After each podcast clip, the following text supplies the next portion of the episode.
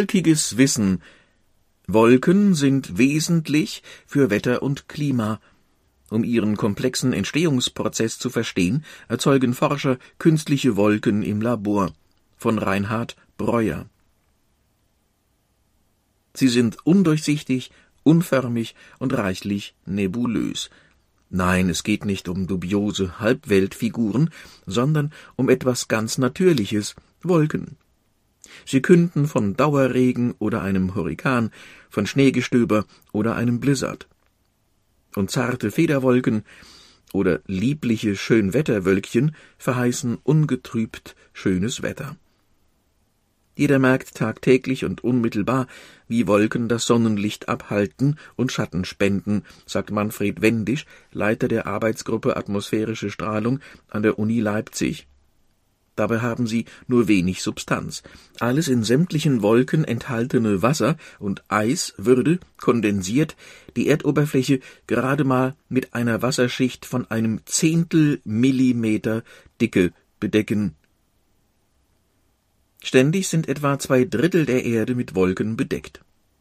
Die luftigen Gebilde regeln, wo es auf der Erde regnet oder schneit, bilden also ein zentrales Glied im globalen Kreislauf des Süßwassers, und sie steuern wesentlich den Strahlungshaushalt unseres Planeten sowie die Dynamik der Atmosphäre.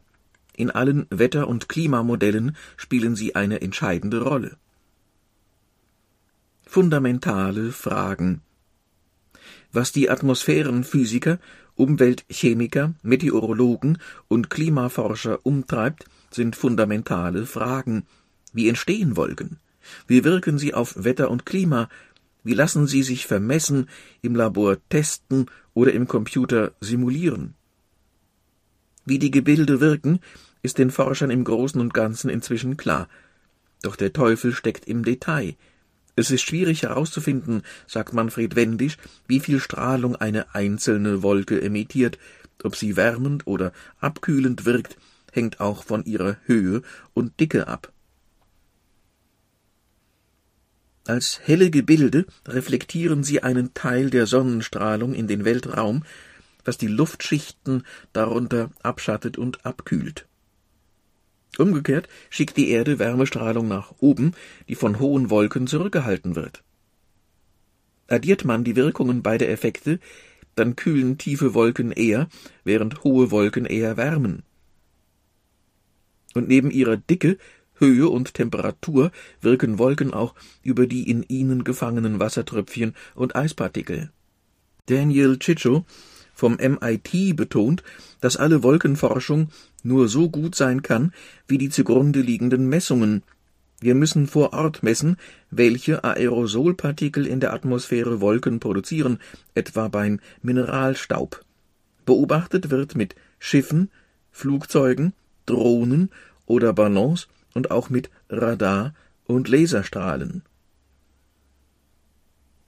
Manche Forscher erzeugen auch künstliche Wolken im Labor. Sie werden in speziellen Klimakammern unter präzise kontrollierten Bedingungen untersucht, etwa am Karlsruher Institut für Technologie KIT, am Leibniz-Institut für Troposphärenforschung in Leipzig oder am Forschungszentrum CERN in Genf. Dadurch ist es möglich, die im Freien unzugängliche Mikrophysik der Wolkenentstehung zu entschlüsseln. Am KIT senken starke Pumpen den Druck in der Klimakammer AIDA, abgekürzt von Aerosol Interactions and Dynamics, in the Atmosphere, die ein Volumen von knapp 85 Kubikmetern umfasst.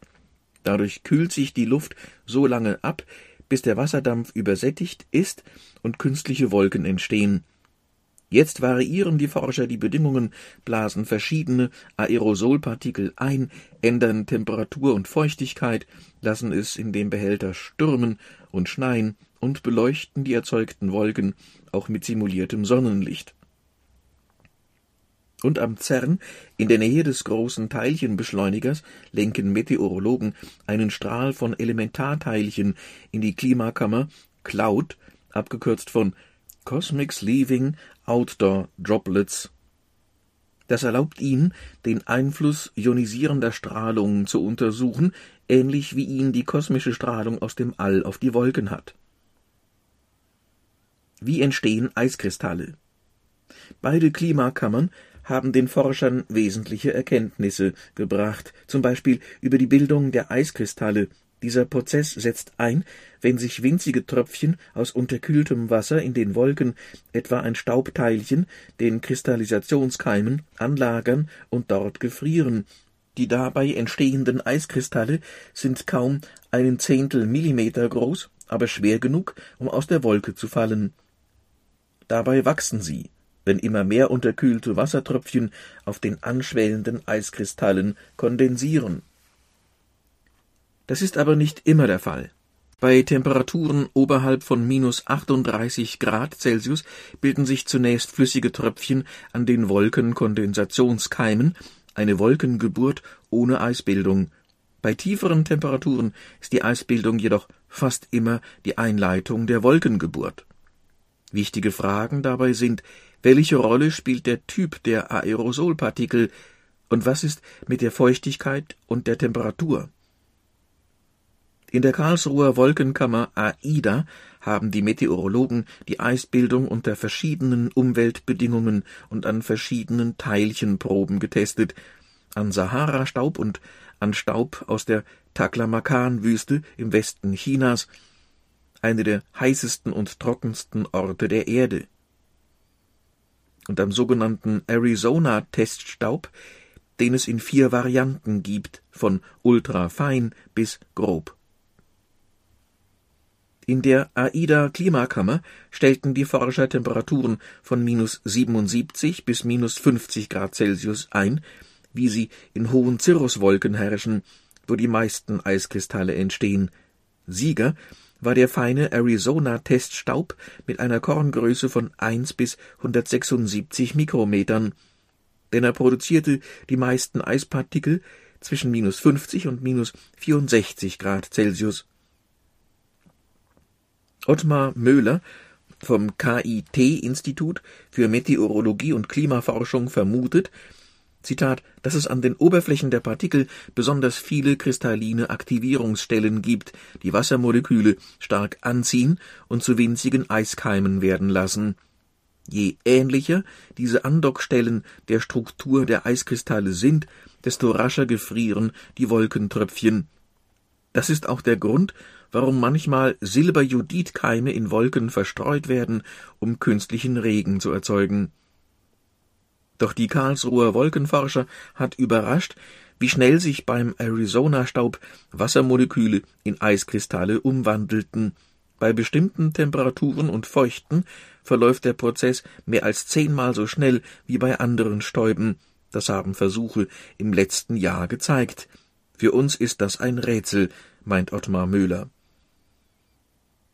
Mikroskopisches Geschehen wie kann die Eisbildung an Mineralstäuben und anderen Substanzen oft um mehrere Größenordnungen schwanken? Zusammen mit anderen Forschern hat sich Möhlers Kollege Alexei Kiselev vom KIT das mikroskopische Geschehen an den kristallinen Andockstellen auf Feldspat mit einem Elektronenmikroskop angesehen. Der Feldspatanteil der Erdkruste beträgt bis zu 60 Prozent und das felsbildende Silikatmineral ist eines der aktivsten Aerosole bei der atmosphärischen Eisbildung. Bei Temperaturen zwischen minus 33 und minus 40 Grad Celsius machten die Karlsruher Forscher zwei wichtige Entdeckungen. Erstens, zum einen sprießen die Eiskristalle, entgegen der herrschenden Lehrmeinung, bevorzugt an irregulären Stellen der Teilchenoberfläche, die durch Zermahlen oder natürliche Alterungsprozesse an der Luft entstehen, an winzigen Stufen, Rissen und Löchern.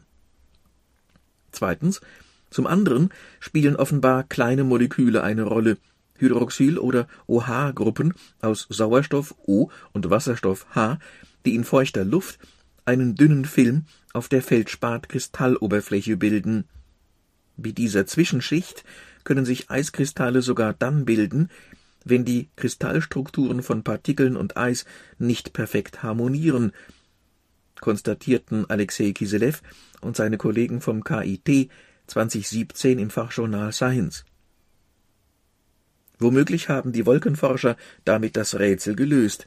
Diese Schicht aus OH-Gruppen könnte die starke Variabilität der Effizienz bei der Eisbildung erklären, meinten die KIT-Forscher.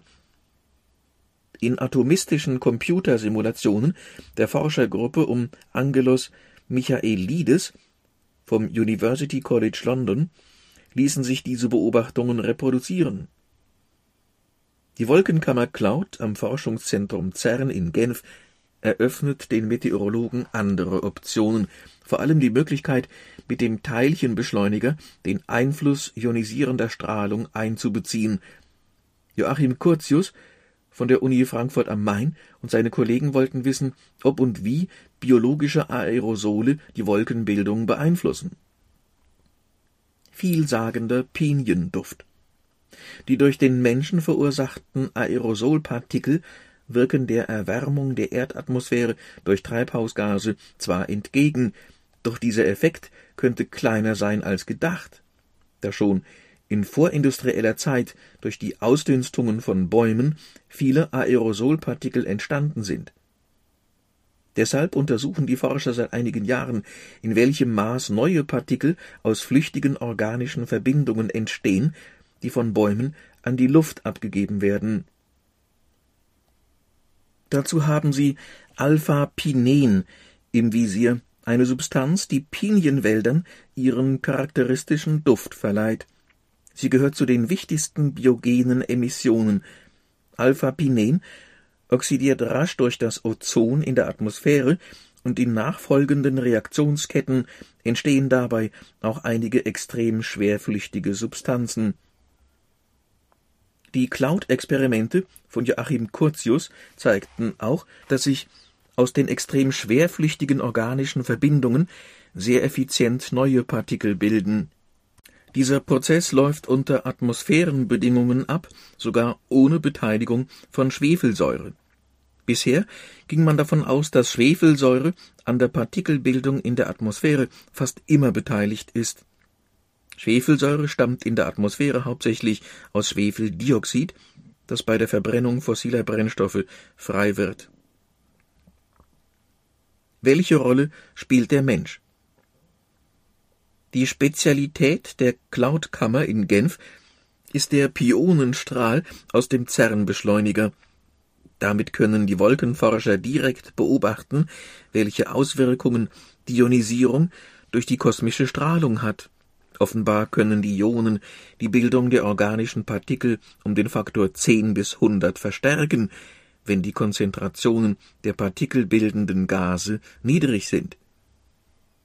Die ioneninduzierte Bildung von organischen Partikeln stellt wahrscheinlich einen sehr wichtigen Mechanismus dar, erklärt Joachim Curtius, wie sich unter natürlichen Bedingungen und ohne vom Menschen verursachte Verschmutzungen effizient Partikel bilden das könnte Folgen für das Klima haben. Die Wolkenbildung in vorindustriellen Zeiten muss womöglich neu bewertet werden, meint der Frankfurter Forscher. Der Unterschied zum heutigen Zustand könnte geringer ausfallen als bisher gedacht. Doch das ändert nichts daran, dass heute durch industrielle Prozesse neue Aerosole in der Atmosphäre entstehen, vor allem Schwefelsäure und Stoffe wie Dimethylamin, ein Zwischenprodukt etwa bei der Herstellung von Pflanzenschutzmitteln. Anfang 2018 zeigten die Frankfurter Forscher an der Genfer Cloudkammer zusammen mit einem internationalen Team, dass sich mit Schwefelsäure neue Aerosole zehnmal so schnell bilden wie bisher gedacht. Frühere Messungen mussten korrigiert werden. Das zeigt, wie diffizil die Experimente sind. Wir wissen heute eben wesentlich mehr über die chemischen Substanzen und über die Prozesse, die an der Partikelbildung und dem anschließenden Wachstum der Partikel beteiligt sind, meint Joachim Curtius. Klar ist inzwischen, in mittelhohen Wolken mischen sich unterkühlte Wassertröpfchen mit Eispartikeln, die Folge, die Tröpfchen verdampfen und der Wasserdampf kondensiert auf den vorhandenen Eispartikeln. Bald überschreiten diese das maximale Gewicht, mit dem sie gerade noch in den Wolken schweben können. Entweder landen sie nach wenigen Minuten als Graupel, Hagel oder Schnee auf der Erde, oder sie durchqueren bei ihrem Absturz wärmere Schichten und schmelzen. Die Folge es regnet. Zumindest in mittleren Breiten, so der Frankfurter Wolkenforscher, wird also immer Eis benötigt, damit sich aus einer Wolke Niederschlagspartikel bilden können, die so groß und schwer sind, dass sie schnell genug zu Boden sinken können. Das Problem Wolkenlücken. Aus Beobachtungen und Labordaten zuverlässige Wetter- und Klimaprognosen zu gewinnen, das gelingt den Forschern bislang nur unbefriedigend. Das Problem sind die sogenannten Skalen, also die unterschiedlich großen Dimensionen, auf denen die Prozesse in der Atmosphäre ablaufen. Wolken entstehen im Mikrokosmos auf Dimensionen von einem Hundertstel Millimeter und wachsen dann bis zu hunderte Kilometer großen Gebilden heran. Zwischen den weißen Schaumgebirgen entstehen Lücken, Wolken kommen und gehen. Das können selbst Supercomputer der aktuellen Petascale und auch der kommenden Exascale-Generation nicht korrekt simulieren. Denn die globalen Klimamodelle benutzen Gitter mit Rechenzellen von 10 bis 100 Kilometer Größe, die über den Ozeanen oft noch grobmaschiger sind. Auf solchen Skalen kommen einzelne Wolken nicht vor. Der Leipziger Meteorologe Manfred Wendisch bringt es auf den Punkt. Ob da eine Wolke ist oder nicht, das ist in allen Modellen ein Problem. Die Forscher greifen deshalb zu einem Trick. Die Modelle müssen die Wolken mit wenigen Parametern näherungsweise beschreiben, erklärt MIT-Forscher Daniel Chisholm. Das bedeutet, jeder Gitterzelle eines Rechenmodells wird als Wolkenbedeckung ein Zahlenwert als Parameter zugewiesen doch er fürchtet da einen Haken. Die Wolken sind dann keine unabhängige Größe des Modells. Auch Joachim Curtius sieht hier eine prinzipielle Schwäche. Idealerweise müsste man die Prozesse explizit in jedem Zeitschritt berücksichtigen, aber wenn man dem Modell fest vorgibt, was man eigentlich erst herauskriegen will, dann haben Rückkopplungen keine Auswirkungen und das kann zu fehlerhaften Prognosen für die Entwicklung von Wolken und Niederschlag führen. Die Forscher arbeiten fieberhaft daran, diese Schwäche ihrer Modelle zu beseitigen. Manche benutzen als Wolkenparameter Werte aus Labormessungen, andere simulieren winzige Wolkenmodelle innerhalb von einem Kubikzentimeter Volumen mit Prozessen, die sich auf der Dimension von Molekülen abspielen und versuchen, sie mit den globalen Wettersimulationen der ganzen Erde zu verknüpfen. Und wieder andere versuchen eine intelligente Teillösung. Alle paar hundert Quadratkilometer bauen sie einen Quadratkilometer ein, indem sie die Wolken explizit berücksichtigen. Curtius, mit solchen Ansätzen lassen sich näherungsweise bessere Lösungen erzielen, auch ohne exorbitante Rechenleistung. Inzwischen lassen Wolkenforscher ihre Fantasie ins All schweifen. In letzter Zeit haben Astronomen immer mehr erdähnliche Planeten in unserer galaktischen Umgebung entdeckt. Auch deren Atmosphäre lässt sich manchmal beobachten. Da sei der Tag nicht fern, meint Daniel Chicho, dass wir das Wetter auf fernen Exoplaneten direkt beobachten können und ich erwarte, dass wir irgendwann unsere Wolkenmodelle am Wetter auf einem Exoplaneten testen können. Die ergänzenden Infos. Kompakt, drei Punkte. Erstens, Wolken sind wesentlich für das Wettergeschehen, aber sie lassen sich in den grobmaschigen Klimamodellen nicht gut simulieren. Zweitens, in Klimakammern erzeugen Forscher künstliche Wolken. Drittens, was sich inzwischen erklären lässt, ist die lange Zeit rätselhafte Entstehung der Keimzellen der Wolken. Dann ultrafeine Aerosole, Stürme und Unwetter. Der Einfluss der Aerosole ist die größte Unsicherheit bei Klimamodellen, Vor kurzem hat eine internationale Forschergruppe um Chi Wen Fan vom Pacific Richmond National Laboratory der USA die Wirkung ultrafeiner Aerosolpartikel kleiner als 50 Nanometer untersucht. Links in der Grafik eine Wolke ohne ultrafeine Aerosole. Sie ist hochgradig mit Wasserdampf übersättigt und regnet relativ warm ab.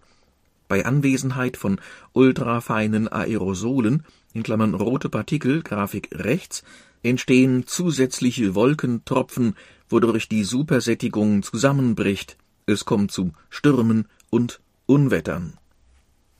Dann Bildtexte.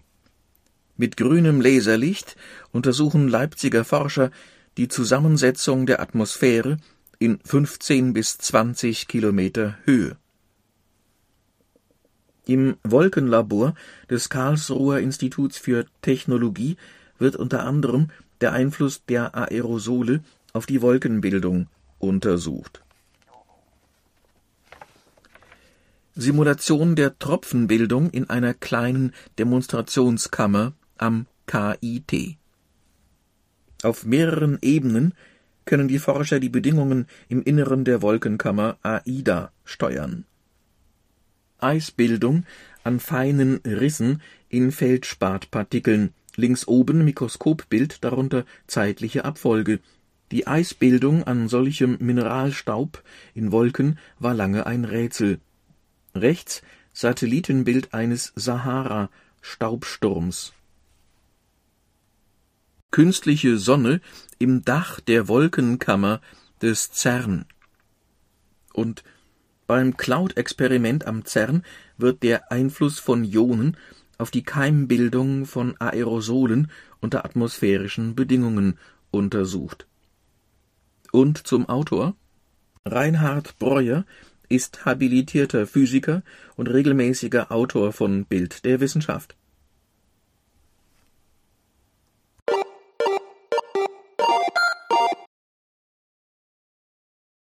Wenn Sie jeden Monat überblicksartig über die aktuellsten Entwicklungen in Medizin, Biologie, Technik, Soziologie, Psychologie, Archäologie, Anthropologie, Astronomie, Geologie und Geographie informiert sein mögen, sind Sie bei mir richtig. Frank Winterstein Geschwister-Scholl-Straße 24a 35039 Marburg 0170 145 8843 die Telefonnummer, die E-Mail-Adresse winterbottom, geschrieben wie der Winter, B-O-T-T-O-M, wie Martha, 91,20 Euro, das ist genauso viel oder wenig wie für die Druckausgabe aktuellste Infos und fundiertes Wissen jeweils auf einer MP3 Desi-CD circa sechs Stunden lang. Das sind umgerechnet auf den Tag knapp zwölf Minuten, also über einen Monat hin betrachtet eigentlich gut anhörbar.